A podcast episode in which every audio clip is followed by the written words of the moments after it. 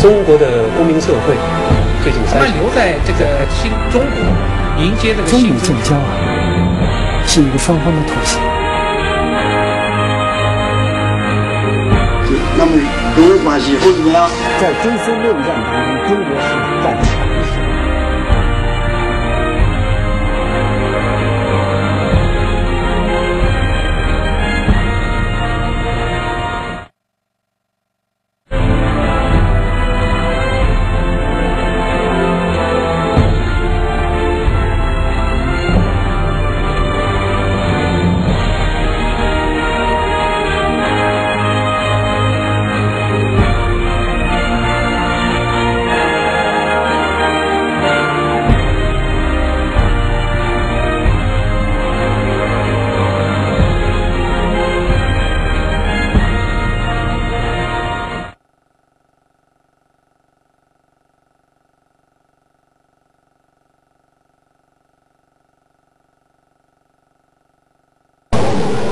广大网友继续收看历史学家眼中的六十年。今天我们有幸请到了南京大学教授高华老师。哎，大家好。嗯，今天我们想请高华老师介绍一下，就是六十年以来中国社会阶级和阶层的一个变化和一个情况。呃，好的，就是当然谈这个问题呢，呃，社会学家有社会学家的角度，我今天谈呢是从一个历史学者的角度来谈的。那么谈论这个问题呢，我们就应该首先要要了解一下，就是关于啊这个社社会各阶级各阶层的这个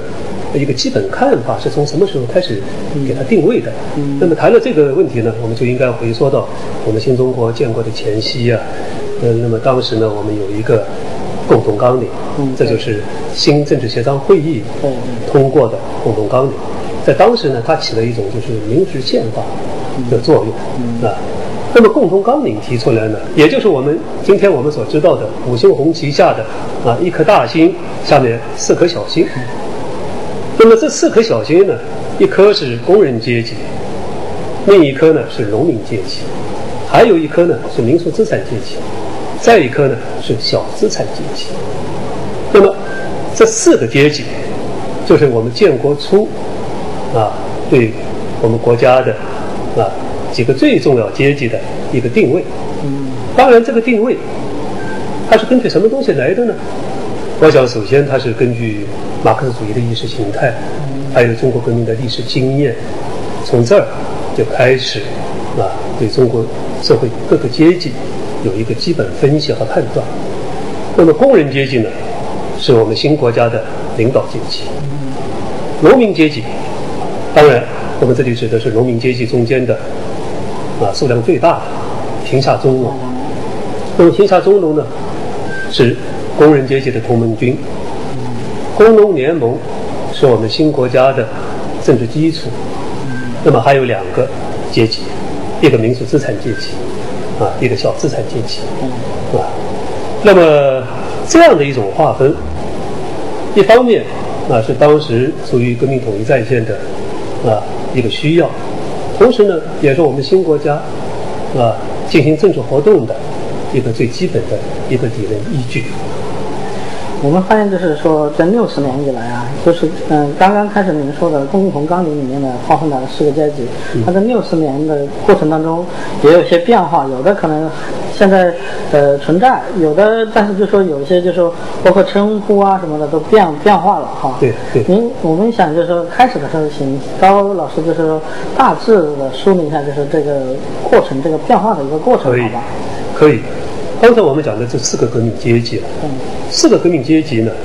它既是一种政治分层，啊，更重要的是一种政治定位吧。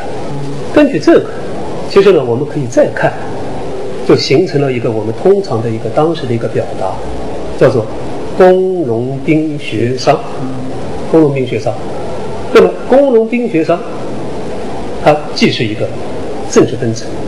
也是一个身份和职业分层。那么工人阶级，在当年，我们一般认为他是啊，当时大家都接受的这种看法，就工人阶级是老大哥，啊，是领导阶级。那么农民阶级呢？当然，我们这里具体讲的是贫下中农，同盟军，是同盟军，是农村中的啊最革命的力量。曾经啊一度啊毛泽东还啊称他们是就是农村中的啊的半无产阶级啊半无产阶级。那么兵是指我们中国人民解放军，中国人民解放军呢是人民民主专政的柱石，而人民解放军呢通常又叫做工农子弟兵，它的基本组成应该都是工农子弟啊。那么商和学这个变化比较大，商和学，商我们通常指的是啊民族资产阶级。那么民族资产阶级呢，一般认为他们有两重性，啊，在新中国，他们既有啊那个对我们国民经济有促进帮助的这一面，同时呢，也有一些必须啊在当时认为呢要限制改造的那一面。那么知识分子呢，就是所谓学，学呢，也是好像有。也有这样的一种两重性，啊，我讲的是当时我们的一个社会上的一种看法。那么知识分子呢，当然是革命和建设中的一个重要力量。可是呢，由于他们多数人是出生在非无产阶级家庭，这是当时的一个概念，所以啊，保留有较多的那个旧时代的那个思想的影响，因此呢。他们也需要进行思想改造，嗯，那么所谓工农兵学商啊这样的一个政治定位，就和刚才我们讲的啊一些具体情况，它就联系在一起的。你刚才说的很对，啊，这些工农兵学商它有很大的变化。其实，在我们新中国刚刚成立的初期。或者我们通常讲，前几年有一个新民主主义的阶段。新民主主义的阶段呢，应该说对民族资产阶级或知识分子啊，在政策上、在态度上都是比较温和的。更重要的是强调发挥他们的积极性，为新国家服务啊这一面。但是随着啊。建国初的我们社会主义的改造，我讲的是改造啊，它不完全是指工商业的改造，就是新民主主义时期有一些重要的改造、改造运动啊，社会改造，荡涤旧社会的一些过去的传统和习惯啊，通常还有一些政治运动啊，那么特别是一九五三年，五三年呢啊，宣布向社会主义过渡。就过渡时期总路线。那么，伴随着向社会主义过渡的加速，阶级的概念、阶级斗争的意识就被突出强调出来。那么，于是呢，在以后的历史过程中，啊，对民族资产阶级和知识分子，啊，就是我们对他的要求就比较高。啊，所谓当时通常讲要过几个关，啊，过土改关，过社会主义改造关，过啊一个一个一个的关，这是一方面的情况。但是我们刚才讲的社会阶级和阶层，不要忘了还有另外一面呢，就是四个革命阶级，那还有它的对立面呢，对立面呢，啊，因为刚刚从四九年建国前。啊，我们进入到新社会了。嗯嗯。那么，过去的社会的还有一些力量，通常我们讲的是在建国初就国民党的残余力量。嗯。残余力量，啊，土匪啊，嗯反动会道门啊，这被认为是，也确实是新国家新社会的一个敌对性的力量，这敌对性力量。经过建国初的一些政治运动，特别是啊，一九五一年的镇压反革命运动，就把旧社会的这个阶级基础啊，进行了一个清洗，或者说摧毁。那么还有一些这样的一些力量呢，那么通常呢，在五一年以后呢，啊，他们有个概念叫做地富反坏，对，地富反坏。那么这被认为是，呃，我们社会的一个绝对性嗯。当然，一九五七年以后，啊，又多了一个右派，所以叫地富反坏右。五类分子，对，所以大致的，我们讲的一个分层，刚才我们讲了工农兵学商，后面还有啊，它的对立面、对应面是地富反坏右。其实社会啊，它有的时候不是那么，我们社会的人啊、人群啊，不是那么截然的就可以分得那么清楚的，还有一些在中间地带的人呢，中间地带了。当然，随着啊对阶级斗争的这个这个认识啊，有一种强调突出。那么，在我们过去的某些历史阶段，就曾经呃把一些可能还不应该认为是敌对力量、敌对人群，有的时候呢啊就把他们也划到了这个敌对力量中间去了。那么这就是形成了一个啊，这就是当年的一个很一个比较重要的，或者是一个情况吧。也是中国革命的一个基本力量，应该是农民阶级。但是新中国建立革命的中心地带，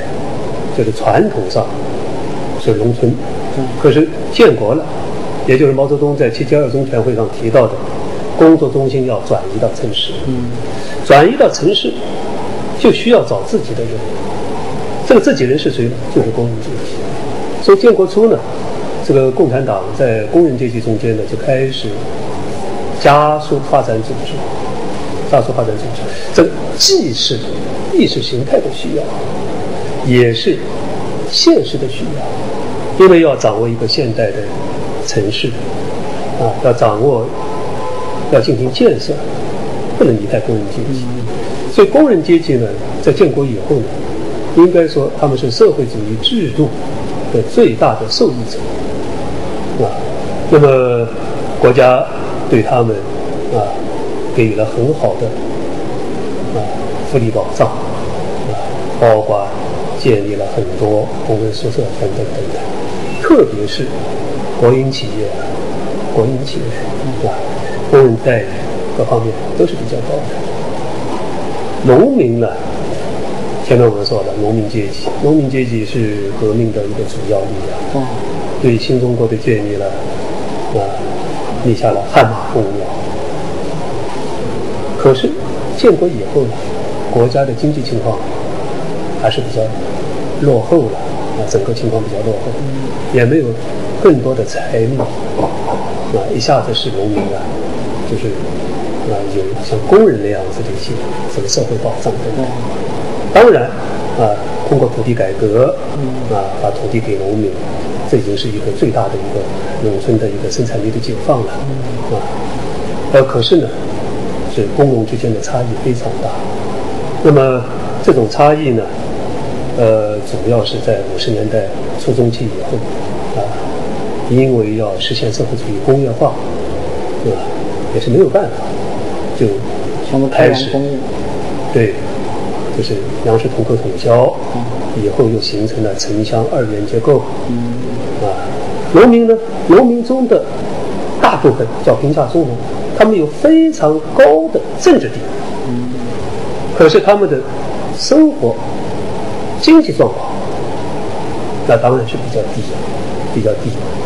而且城乡二元结构形成以后。啊，除非考上大学，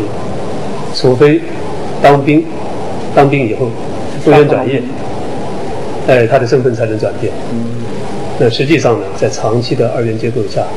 农民是对土地紧密的绑在一起的，就政治地位很高，经济地位比较差。那当时就已经有已经有一些不同的看法了。农民也有一些抱怨，那，我看到一些材料，苏南地区的农民，其实苏南地区的农民已经是在五十年代在我们国内已经是，呃，生活条件啊各方面条件都是相对比较好的了。他们还抱怨，他们说这个啊工人阶级是呃亲儿子，啊。呃，他们好像，呃，他说对他没讲干儿子，就说好像对他们有点，呃，意思是讲毛主席，啊，有点偏心，啊，对工人阶级特别照顾。其实当时主要是国家的财力各个方面都薄弱，而中国是一个这么大的一个农业国家。我记得我很多年前，二十多年前，我看路遥的那个小说叫《人生》，那高加林的命运，高加林命运。我非常同情他。嗯，我想快速实现现代化，快速进入那种工业化的国家的一个行业。对，就是那必须是从农业从来，从哪儿资金各个方面的积累从哪儿来？只能是从农业来。所以农民当然啊付出了很大的努力，为新国家的发展做出了重要的贡献啊。呃，刚才你提到的这些，实际上就是五十年代以后逐渐的，从我们的社会分层形成的，就开始形成了一些，啊，我们讲一些体制上的一些区别就出来了。第一个，城乡二元结构，它有一个就城乡的区别。第二个，城市里面有单位制，单位制，单位制就是我们一个人的所有一切是和单位紧密联系在一起。啊，当然，单位制里面又又有区别。如果是在国营的大企业，啊，它的职工、他的生活条件、工资条件各方面的条件都比较优越。啊，如果是集体企业，较差一些；合作企业呢，就更差一些。啊，那么这是刚才我们讲的，啊，这是单位制。那么，当然还有啊，等级工资制。就干群之间的差别，干部和群众之间的差别，啊啊等等的，所以就形成了一些差别，啊这些差别呢，就要看你怎么认识，啊，它都是和身份相联系的。应该我们可以简单的，如果我们简单的一个做一个归纳，就前三十年。我们的社会分层是以政治分层为中心，是政治分层，而政治分层呢，更重要的是以阶级出身和啊，就是四九年前的表现，也就是他在四九年前，他是和那个旧政权有什么联系？联系的深呢，还是浅呢？这些都是啊和这个分层有关系，所以。这种分层，应该把它理解为，啊，它是一个从革命年代向建设年代过渡的一个产物，一个产物了。刚才比如说，啊，我们讲这个干部，当然干部阶层他的工资比较高，可是干部一直被认为是他们是很重要，对不对？啊，是是核心，啊。再一个，工人阶级的工资比较高，啊，待遇比较好，因为我们要进行经济建设，要依靠工人阶级。农民呢，农民也有给他的一个很高的政治补偿啊，就贫下中农的地位非常高，非常高。那在政治思想领域，贫下中农被赋予一些非常高的，啊，我们认为他具有很高的那种觉悟啊，有很好的思想品德，尽管他们的生活的。意识啊，生活水平还比较低，所以我我理解呢，这种分层，一个是和过去的历史有关系，第二个呢是和现实的需要相关系。像知识分子的话，就是在建国建国过后，他们享受的开始享受的待遇还是挺好的，包括就是说。给他算是养起来了，包起来了。整个的，就是说知识分子的这一块。啊，知识分子，刚才我们已经提到，工农兵学商，啊，那个学，一般我们通常是指知识分子。知识分子呢，就是前面我提到的，对吧？有双重性，这是指当时的对他们的一种看法和认识。一方面，革命建设的重要力量，国家啊，现在正在大规模建设，啊，特别是一九五六年提出来向科学进军等等。但是另外一方面，对吧？他们出生在非无产阶级家庭？过去一个很流行的看法，也是毛泽东提出来的，叫皮和毛的关系，对吧？皮之不存，毛将焉附。啊，过去呢，认为他们是依附在啊旧社会啊啊那个阶级啊那个政权的皮之上，那么今天呢，要依附在啊新政权新国家的这个皮上，那么思想态度感情的变化呢，啊，因此需要对他们进行教育，他们自己呢也要进行思想改造，这个中间有很多几个过程。刚才我前面提到，建国初。比较温和，啊，对强调发展他们的积极性，发挥积极性更加重视，对？那么当然，随着建国初的几个大的那个社会改造运动，有一些知识分子受到冲击，积极性的一度低沉。那么到了一九五六年，周恩来总理啊代表党中央提出来，知识分子是工人阶级中的一部分。那么这样子能大大的激发出知识分子的那种啊投身社会主义建设的积极性啊！哎，不是没多久，一九五七年啊反右，一下子又对知识分子的看法发生了重大变化。到了一九五八年，啊，应该讲是在一次重要的会议上，在八大二次会议上，对知识分子呢就负面认识就进一步的固定化，认为知识分子。就叫资产阶级知识分子，特别是以后又提出这样一个看法：什么小资产阶级、小资产阶级思想、小资产阶级思想从本质上讲就是资产阶级思想，这是当时的一种看法。那么这样一种看法就影响很深。到了一九六二年，是吧？呃，也是周总理还有陈毅副总理在广州会议上，对吧？提出来。对知识分子叫脱帽加冕，嗯，脱资产阶级知识分子之帽，加劳动人民知识分子之冕，啊，发生了这样变化。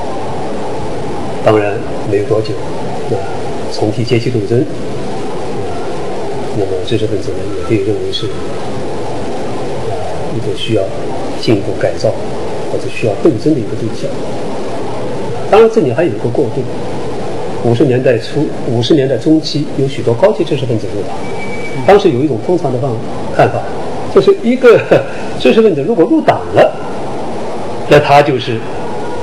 立场、观点、看法都改变了，就成为了一个无产阶级知识分子。这是五十年代到六十年代初曾经有的看法，但是到了六二年、六三年、六四年以后，这个看法有变化、激进化。就即使是入了党。他的思想还没有改造，很有可能是组织上入党，思想上没有改，还叫资产阶级分子。他的发展的顶端就是文革，所以完全的改变和结束是在七九年三中全会以后。刚才我们请高老师就是介绍了前三十年的这中国的阶级和阶层的一些情况，然后我们现在下来听听高老师就说分析一下，就是后面三十年的一些阶级和阶层在。中国社会当中的地位啊，还有就是其他的一些变化什么的。嗯，是这样。当然，如果讲到后三十年，我们一定要提到这个一九七七八年年底的十一届三中全会。我想这一次全会，它的一些重要命题，直接的关系到以后的阶级和阶层的变化啊。所以这个这个三中全会的意义特别特别的重大。那么简单的说，就是三中全会。停止了以阶级斗争为纲的这样一个治国的思路啊。那么我们具体到这个分层的问题，也就是前三十年它是一个政治分层，主要是根据阶级出身作为标准。那么后三十年呢？啊，如果我们简单的给它概括一下，差不多是一个经济分层，是以经济来分层的。那么我先要讲三中全会的这个停止以阶级斗争为纲啊这样一个重大变化，那么对于我们中国社会的带来的一个深刻影响，我讲的主要是阶层方面，阶级和阶层方面。我们知道三中全会以后，就是宣布啊，那么平反冤假错案啊，在这之前，一九七八年也开始了啊，就是对右派的改正，大规模的是从七九年以后啊，给地富自贸啊，为原工商业者落实政策啊，改变知识分子政策。重新宣布知识分子是劳动人民中间的一部分，落实对华侨资产阶级的政策，落实对起义人员的政策，落实对海外关系的那些人员的政策，等等等等等等。也就是说，尽最大的力量，把一切，就调动一切积极因素了，就把过去的一些敌人，所谓敌对性的那些群体，现在。啊，都已经又重新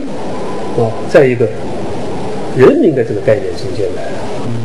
还有一些过去叫灰色的啊，这样一些灰色性的这种社会群体都消失掉了。我想这一个应该讲是一个人权的一个重大进步，因为阶级出身论啊，刚才我们虽然前面提到了啊，它是和过去革命年代有关系，但是毕竟啊。如果我们讲一个年轻人，他生长在新社会，通常我们过去讲，啊，生在新社会，长在红旗下，他没有在旧社会，呃，没有得到一天的那个地主的，啊，他的那个呃地位，啊，或者等等，但是他在五六十年代，他承受的作为一个地主孩子的那种对他的歧视和不平等，这应该讲是不公正的。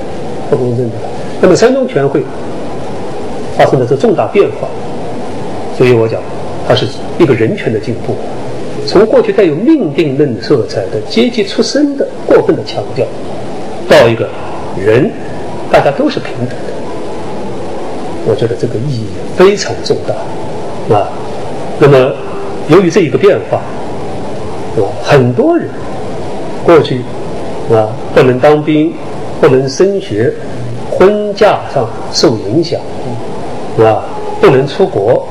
等等等等，这些限制没有了，是吧？所以这是一个巨大的社会进步，是吧？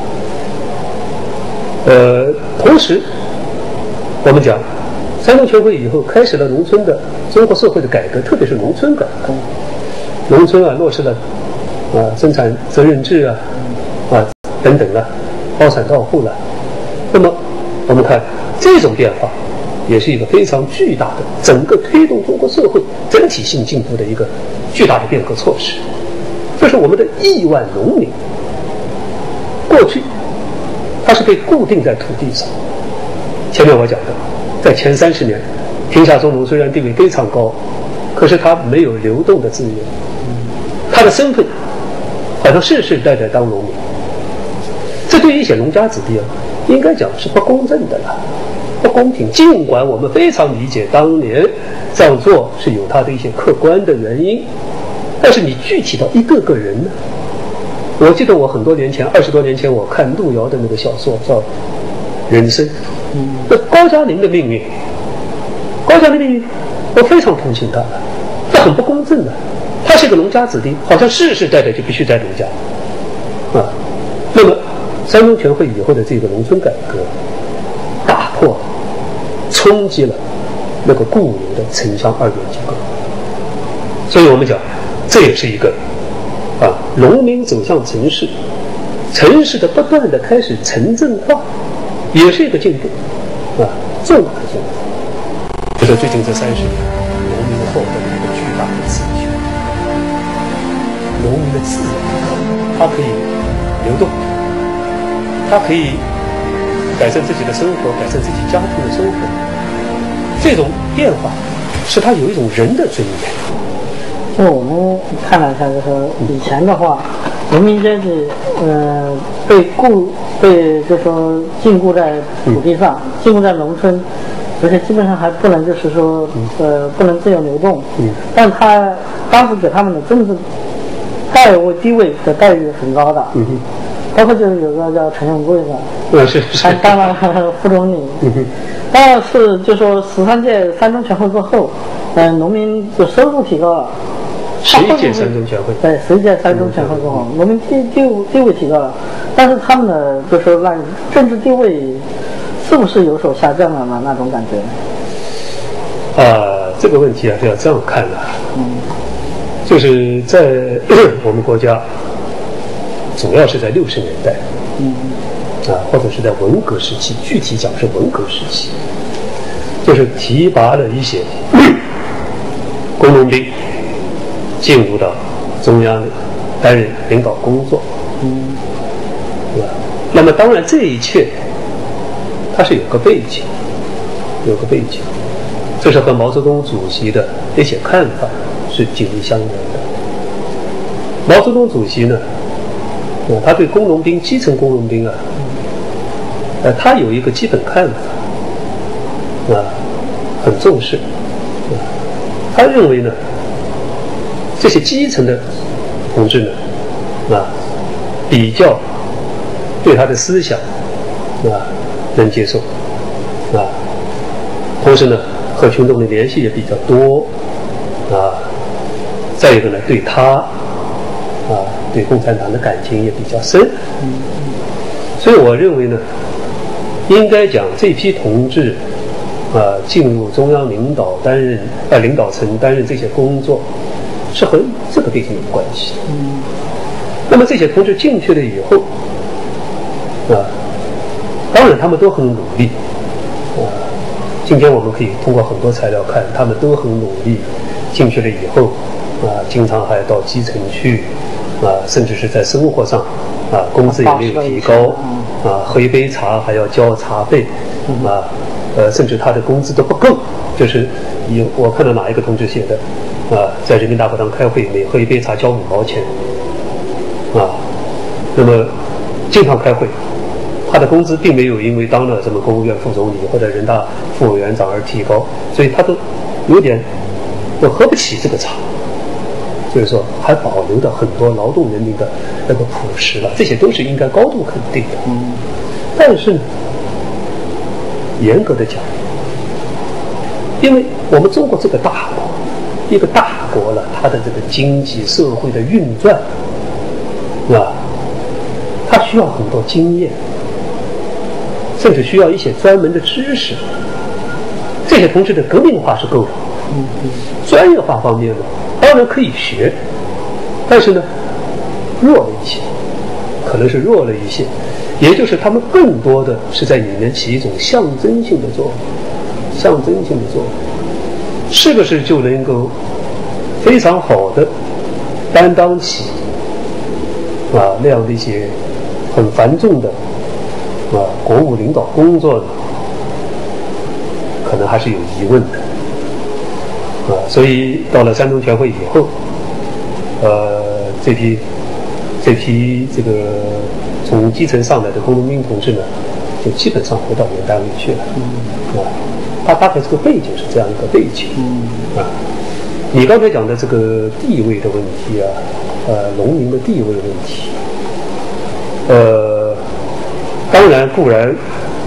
可以从他们担任的领导工作，这也是一个指标。可是呢，还可以有一些其他方面的一些观察角度。比如说，我就觉得最近这三十年，农民获得了一个巨大的自由，农民的自由啊，他可以流动，他可以。改善自己的生活，改善自己家庭的生活，这种变化是他有一种人的尊严。过去到了城市里，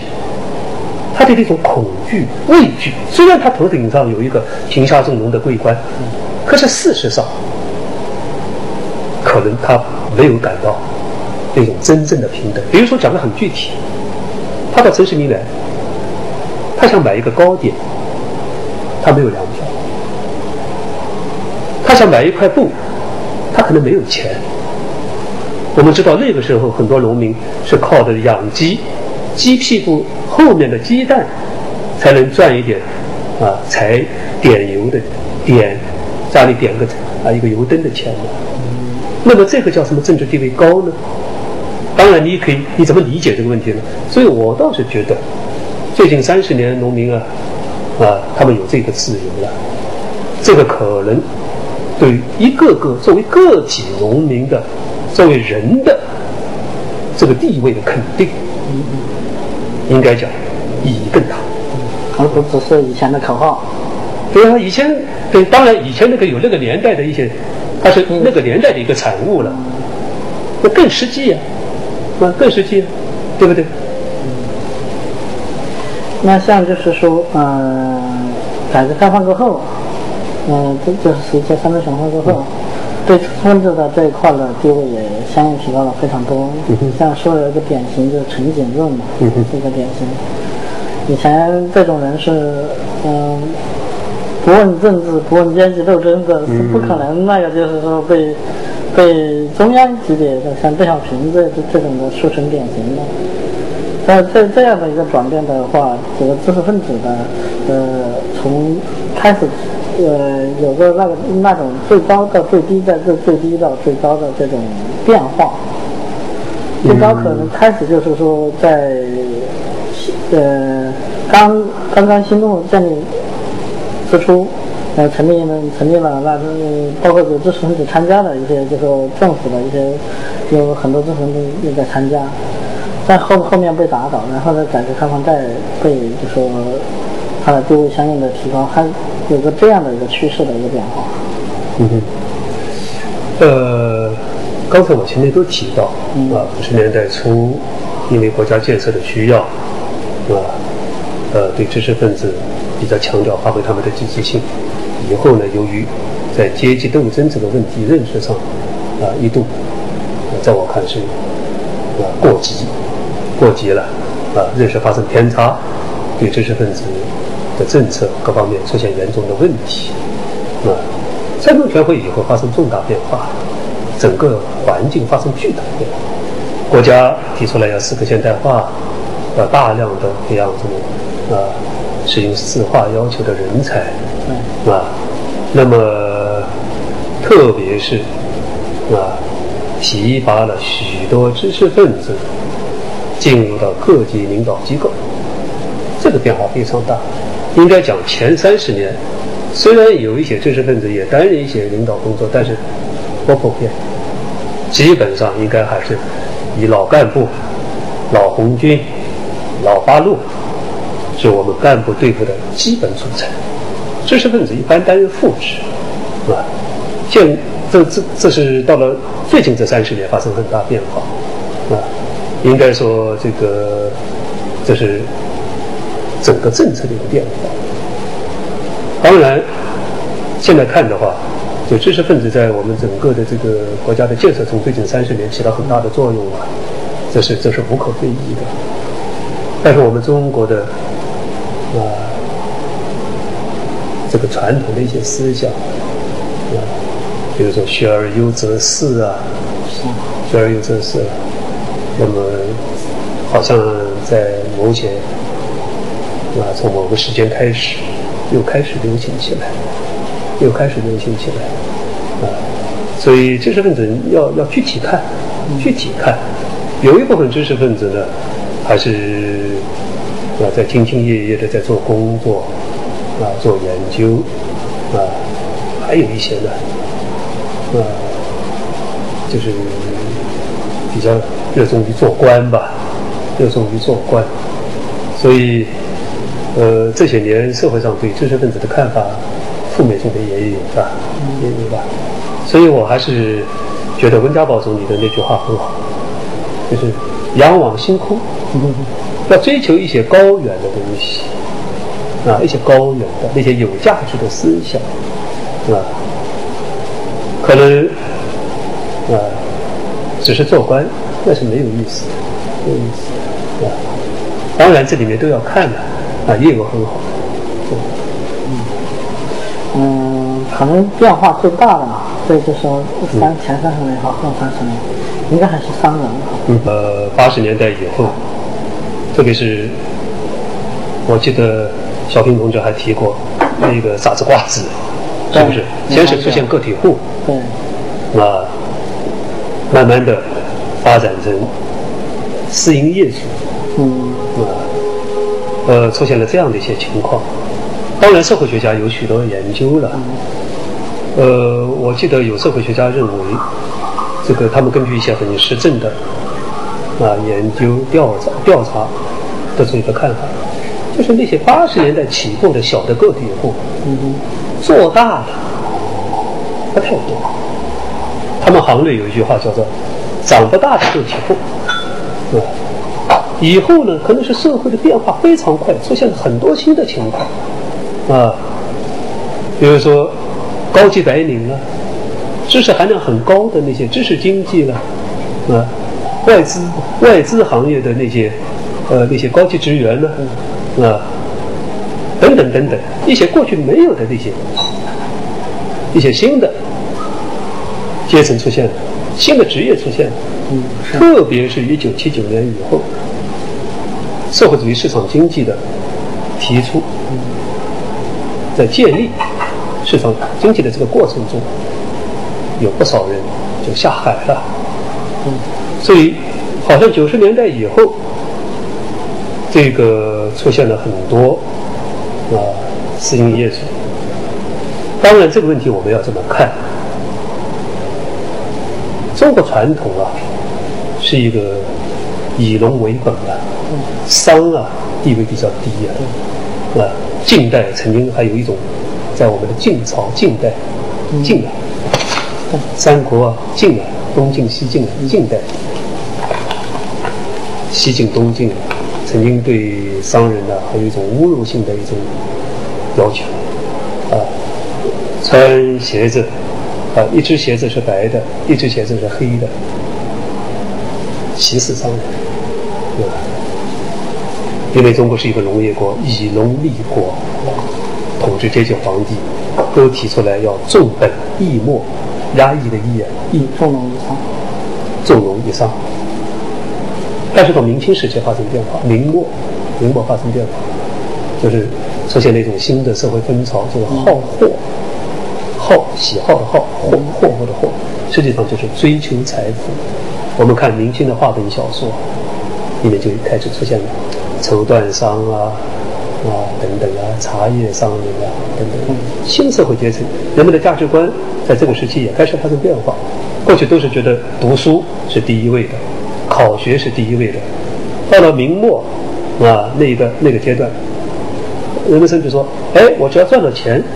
也是成功的，不一定非要读书。嗯。但是到了清统一以后一个阶段，又开始强调重农抑商。啊，那么这个具体历史过程我不要讲了。我的意思是，这个商是中国需要的，需要的，特别是市场经济。我记得有朋友提出来一个新概念，说中国需要工商文明。讲的对的，讲的对的，这是一个面。对，我们同时也看到，最近这几十年，特别是九十年代以后。有一些很不错的、很有社会责任感的这样的一些商人，或者叫企业家吧，哦，扶危济困啊！我记得有一个叫陈光标啊，就是相当不错、相当优秀的一个企业家，或者叫商人啊。每一次我们的社会出现灾难性的一些大事的时候，都是慷慨解囊的，也有这样的事。啊，这样的人很好，但是呢，不可否认，啊，也有一些是从官商勾结了，官商勾结了，啊，蒙骗政府啊，也门骗老百姓啊，这样的人也有啊。所以现在是社会分化，就分化的很。很严重，分化很严重，所以这样的一些，还是应该讲也是应该啊怎么说呢？啊，第一个遵守法规法纪的，提升自己修养。当然，我们这讲的都是空话啊。我记得还是温总理讲的“仰望星空”啊，仰望星空。他其实就是那个改革开放需要商人，商人也需要改革开放。当然，在这个当中，就是说，可能开始的话，就是说，嗯、在推，呃，商人的话，开刚开开改革开放的初的话，他们是没地位，是，呃，已经基本上是前面社会主义改造，改造的他，呃、那是和计划经济的建立嗯是有绝对的关系的。嗯啊，应该讲，到了五六年以后，嗯啊，当然作为一个统战，我们当时的政府还是团结的了，全国还有工商联。但是作为一个活跃的一个我们社会的经济成分，五六年以后就基本上没有了。全部的复苏是三中全会以后，我们的政府现在是社会经济活动的主要的，是吧？应该它的是，呃，它是这个计划的制定者，也是社会经济活动的主要的监督者和实施者。啊，我们前面聊的就是农民阶级的这嗯的一个变化，其中就是说，呃，您刚刚您前面也提了，就是它的自由的流动是对对整个的农民阶级的个体的命运呢，它的自由呢，这这是最重大的、最重要的影响，重大的提升。我们嗯，在特别是九十年代以后，那个农民工的这一块，它是一个也是比较一个突出的一个是一个现象嗯嗯其实刚才我们前面讲的，我们新中国建国初的啊四个革命阶级，我们具体化的叫工农兵学商。嗯这个工农兵学商，最近这三十年发生了很大的变化，啊，发生很大的变化。工啊，随着我们改革的深化，特别是企业转制啊等等啦，啊，传统的那种工已经不是了，很多的是现代的工人。当然，这个工人中间还有相当数量的是农民工。嗯那么或者说九十年代中后期以后，随着企业转制等等，许多工人下岗了，啊，他们的社会保障这几年政府还很强调，早若干年前，啊，就是他们的社会保障还不够，嗯。啊，那么这批下岗工人，啊，就是他们可能更多的会感觉到这种社会上的贫富悬殊，这种感受会很深。嗯。啊，这是工，农，传统的农民的概念也也变了。嗯。我看到一个统计数字，社会学家的，前几年的，我们中国大概现在有一亿五千万的从农民中流出来到城市的农民工，这农的概念也变化了。那么这几年强调社会主义新农村的建设，国家投入了大量的资金，啊，帮助农民提高收入，啊，这是一个很大变化。特别是还有新型农村医疗的这个推广，我觉得这个特别特别重要，啊，就是社会主义制度啊，原来造到城市的这一块，现在也要向农村延伸，啊，这非常重要，啊，这是关乎到社会平等、公平正义，啊，那么这是龙的这一面，但是也不可否认的。这个这几年的变化，这些年的变化非常大。我记得我读大学的时候啊，一九七八年，农村同学还是比较多，农村来的考生很多。嗯我讲了有一半，啊，起码有百分之三十到四十。到了八十年代中期，应该还有百分之三十多。可是现在，农民的孩子能考上一些名牌大学的越来越少，这到底是出了什么问题？啊，我觉得这是值得研究的了。这是关于农的这一块。那么工农兵我们先不去说它了，明白，因为它是相对比较稳定的那一个群体了。学知识分子中分化很大，分化非常大。其实早三十年前，知识分子也是讲起来一个统称叫知识分子，有大牌的北京大学教授，他叫知识分子；农村中的那那种非常辛苦的小学教师也叫知识分子，都是一个知识分子。其实中间有很大的差异。那些著名知识分子，当然我们很尊敬他们，他们一个月的工资是两百多、三百，啊，最有名的是三百多。农村中的小学教师，二三十块钱，三十块钱都不到，二十多块钱也要养家糊口，还要去劳动。那我讲的是前三十年，后三十年呢？现在知识分子分化非常大，非常大，啊，有的知识分子他的工作是和我们社会经济方面的联系比较多，嗯。他们现在成为就是非常富裕的阶层，过去的老体倒挂的现象早已不存在。他们现在可能考虑的是，经常需要这次是到南美洲度假呢，还是到南太平洋去度假呢？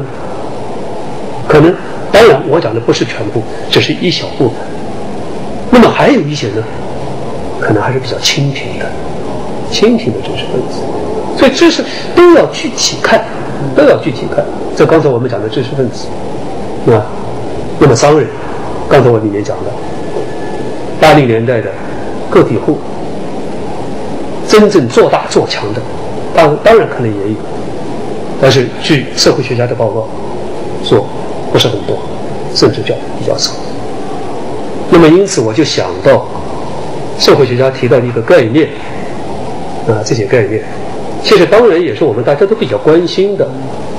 就是随着改革的深化，社会的变化非常大。我们社会现在有一些弱势群体，弱势群体，它相对应的叫强势群体。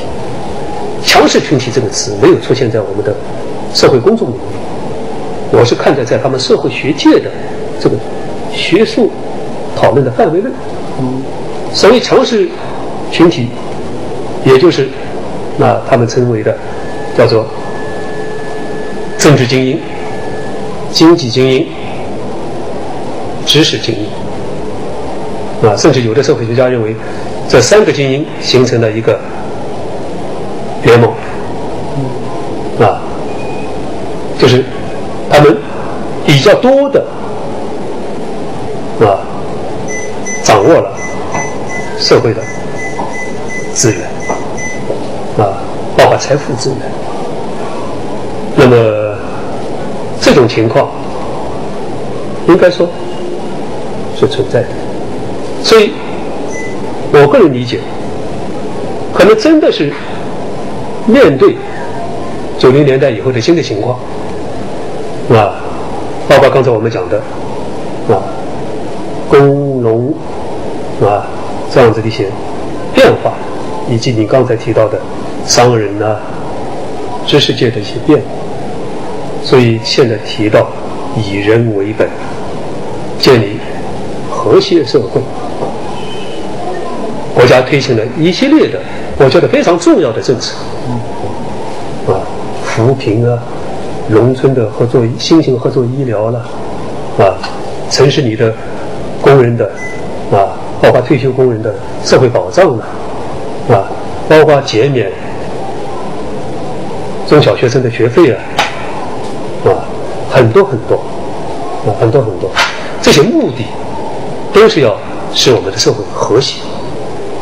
啊？避免因为社会发展而形成的某种啊那样的一种对立化的情况，对立化的情况，啊啊，这是我个人理解。我觉得这些政策都很好，都很好，需要进一步的贯彻和落实，啊。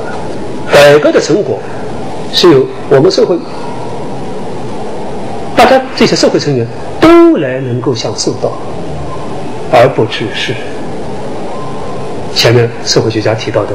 那些强势群体，他们完全在，这个不好，应该是公平正义，各个阶层，特别是我们的工人、农民，啊，当然。知识界里面也包含着一般的知识分子，一般的，而不是啊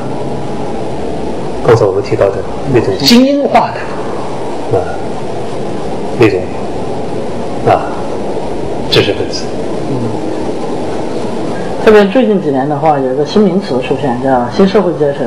那请高老师就说分析一下这个新社会阶层这个的他们的出现，以及他们就说什么样的特点。哦，新社会阶层这个词，因为我不是做社会学研究的了，我也是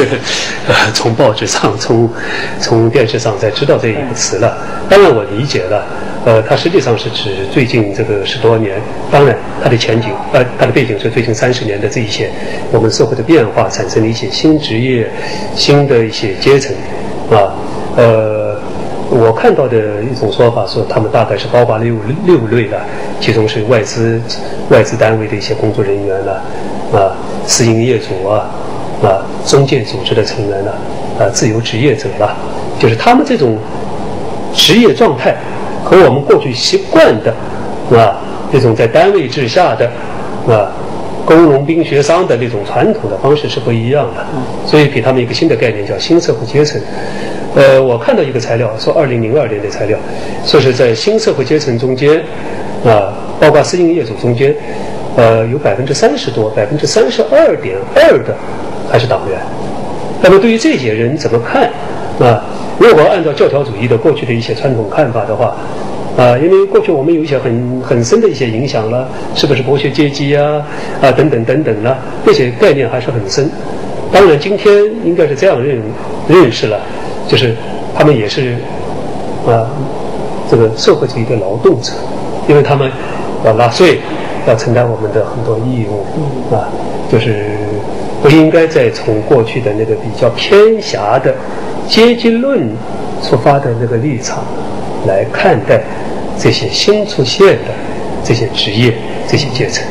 啊，可能就就叫做还是叫社会主义的。劳动者，嗯，执政党或者国家会就说就说把他们纳入到这种主流的那种，嗯，语语境当中的话，也是经过了一番很有一番斗争的，呃，或或者就是有一番就是争论的，包括就说开开始到把要不要吸收他们入党，或者是说要要对他们的这种经济地位啊、社会地位的承认呐，刚开始并不是。就说一下就说承认了，这当然，改革的这三十年，每一次的这些重大变化都伴随着思想的一些争论了，呃，这也可以理解的了。就过去的一些传统的概念，影响非常深，啊，呃，甚至是它有一种瓶颈，意识形态的瓶颈啊，有压力。那么，还是邓小平的那句话，我觉得对的了。还是要解放思想，啊，解放思想，呃，不能固守过去的一些传统概念，因为生活变化太大，生活变化太大，所以我的意思就是要适应这种新的变化，不要叫“穷人区”这个词，呃，我们可以给它一个词吧，什么“向阳一村”“向阳二村”，啊，呃，表示一个历史的延续性。最近几年，就是社会上出现了个穷人区、富人区的这个讨论和争论哈。我们想请高老师就是分析一下这这个争论背后出现的一些东西。你高老师在。好的，呃，我不是非常了解的，就是社会学界对这个问题的讨论呢。但是我可以从历史的角度来谈一谈这个问题。今天我们通常讲的富人、穷人，好像现在大家都习惯这样的一些概念了。嗯。其实呢。在很长时间内，这些概念它是和建国前的那种社会生活状况相联系的，啊，当然建国以后我们也用这个概念，但是我们讲的穷人和富人，都是指的是四九年前的那种社会状态。那么这些词，啊，今天的年轻人他们可能觉得无所谓了，但是像我这个年龄的人呢？我们看到这个“穷人”“富人”这个这两个词的时候啊，还是觉得有点刺眼，因为这和我们长期的奉行的以及宣传的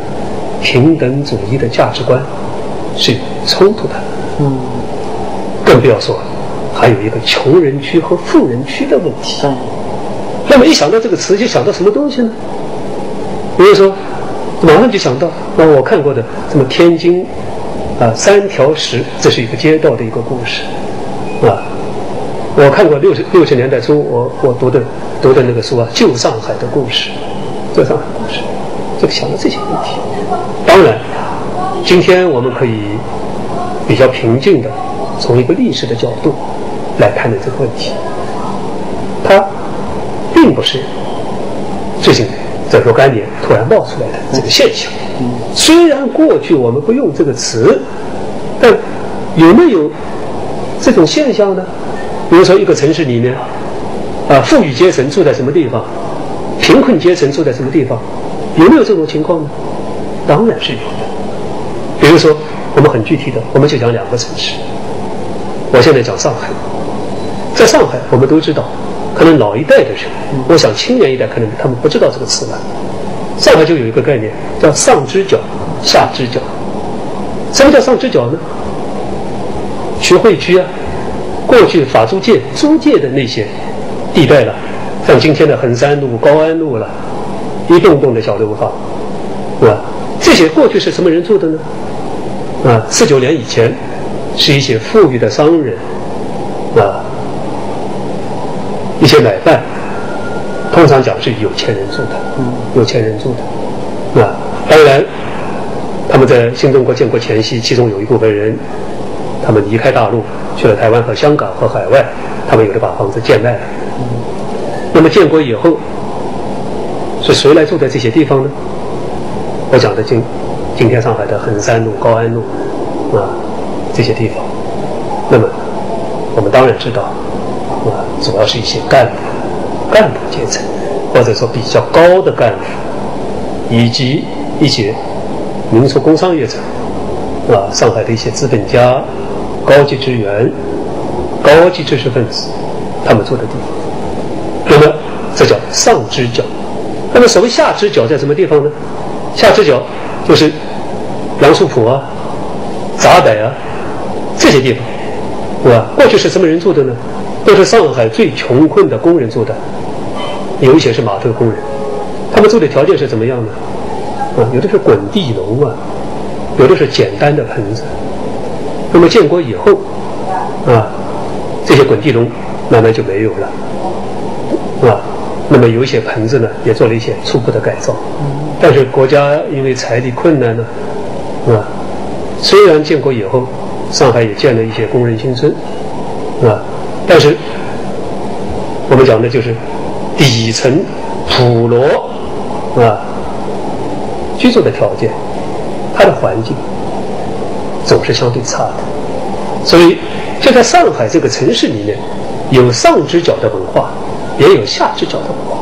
比如说下支角的一些人喜欢听淮剧，嗯，淮剧，啊，上支角的不一样，上支角的喜欢听西洋音乐，嗯，啊，有的喜欢听粤剧，啊，这是历史上客观形成的。那么北京呢，也有这种情况的，北京也有这种情况，啊。那么过去有钱人住的是一些很漂亮的四合院呢，啊？穷人住的都是很破败的，那种大杂院呢，啊？也有一些滚地龙是这样子的一些破旧的一些啊棚子了。老舍的那个著名的话剧《龙须沟》写的不就是这个情况吗？当然建国以后啊，呃，北京在郊外、西郊以外开始建立一些大院，啊，各种各样的大院，啊。有部署单位的，有军队系统的，啊，有文教单位的。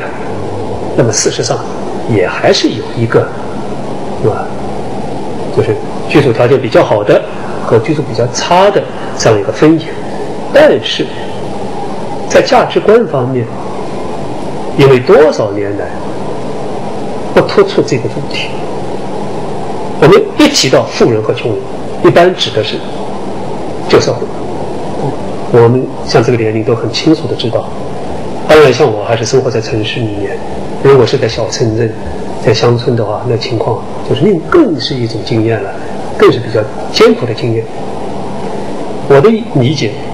就在六十年代、七十年代，我们城市里如果做饭烧水啊，烧个开水，我们是用蜂窝煤啊，所以城市里还有什么呢？我们叫老虎灶打开水的地方。最近南京最后一家老虎灶结束使命，那是什么人住的？那是什么人去的？都是普通老百姓啊，普通老百姓啊。可是住在好地区的，它的煤卫设备多好，煤是有煤气，啊，随时一打开就有煤气了。我记得六十年代一些大城市才开始有煤气罐，而煤气罐呢，也不是所有人都有，那是非常啊，都是一些干部或者是统战对象啊等等才能有那个煤气罐啊。那么多数人，我们吃饭就是一个很大的问题啊。那么我的意思是，差别是非常非常大。当然，最近建国，呃，到了这个建国三十年，七九年以后，八零年代以后，人民生活的居住条件有很大的改善。那这是上海的情况，北京情况也差不多，全国情况都差不多。那么对于这样的一种情况，啊，呃，事实上存在的这种所谓啊收入高的人群是一个居住区域，收入低的人群是一个居住区域，这种现象存在的，是吧？而且曾经还形成过一种比较剧烈的对抗性的一种关系，比如说在上海，上海在文革中间，啊，这些。居住条件好的一些老干部啊、老知识分子啊、原工商业者的家庭啊，啊，有的被扫地出门，有的原来家里是呃楼上楼下的，现在就给他一间两间，啊，那么其他的呢，从下水角来的工人呢，就住到这里面去，啊，造成了非常剧烈的矛盾，啊，呃，这都是那个时代，呃，造成的这种现象，呃，我的想法是，这个今天。随着我们社会的这个啊，这个流动的加速，对，大批的这些农民工到城市来，对，他们是由于经济收入不够了，嗯，他们当然没有办法在城市里买房子。就今天我们城市的很多人也买不起房子，嗯，他们甚至也租不起房子，所以需要我们的政府。我们的政府现在是社会经济活动的主要的，是吧？应该它的是，呃，它是这个计划的制定者。也是社会经济活动的主要的监督者和实施者，嗯，所以权力很大，责任也应该就很大。那么多造一些房子吧，啊，那么一般讲我们叫安居工程，是啊，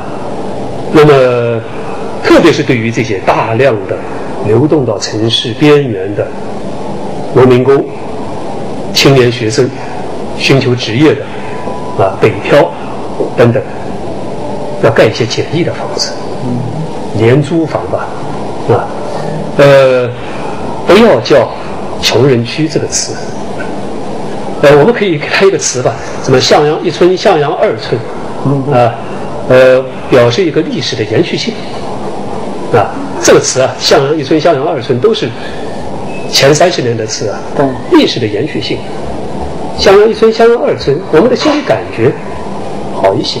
要考虑到我们社会的弱势群体的心理感受，不要是赢者通吃。我觉得，啊，前面讲的那些三个精英群体，啊，行政管理者，啊，他们是所谓政治精英；那些私营业主，啊，百万富翁。亿万富翁，他们是经济精英，还有一些啊和前两个精英集团联系比较多的、关系紧密的知识精英。应该讲，我们不要赢者通吃。还有一点就是提到穷人区、富人区，现在也又出现一个名词叫中产阶级。他可能比穷人要好，但是又没富人那么的政治啊、经济地位那么高。嗯，中产阶级这个词，我觉得是一个中性的词了。嗯，啊，是一个客观描述性的词。当然，中产阶级不能是指只是指一个经济收入达到多少多少钱就叫中产阶级。啊，比如说我们有一些开长途长途贩运的啊，长途这个大卡车的司机，比如说城市的的士司机，呃，可能工资收入呃。不低于一个中级教师，啊，呃，所以经济收入多少不完全是一个中产阶级的衡量指标。我想，它是和一定的文化背景、啊思想、文化欣赏、审美趣味、对社会的关怀角度相联系的，而这一切呢，又是和一个更广义的，就是我们通常讲的那个公民社会的发育和成长相联系的。那么，中国的公民社会最近三十年在开始慢慢的成长，所以，呃，可能这个中产阶级是和这个公民社会的成长一起成长。您也就是说，就是说中产阶级对公民社会的推动作用还是很强的。对，对，这个我们可以看到，在特别是去年的汶川大地震中间，我们的社会各个阶层，啊，包括就是你刚才讲的这个中产阶级，啊，那么表现出那样的一种，啊，就是一种对我们社会事务的积极的参与啊，啊，都是非常正面，啊，应该讲是我们社会不可缺少的一种力量，那好，我们非常感谢高老师，然后请广大网友继续收看《历史学家眼中的六十年》。好，谢谢。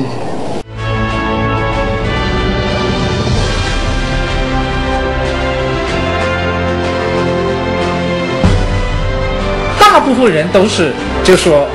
他们怀着，就说他们不愿意为国民党寻账，跟他们去台湾，也不愿意跑到美国或者香港去做那个白华，说那个寓公，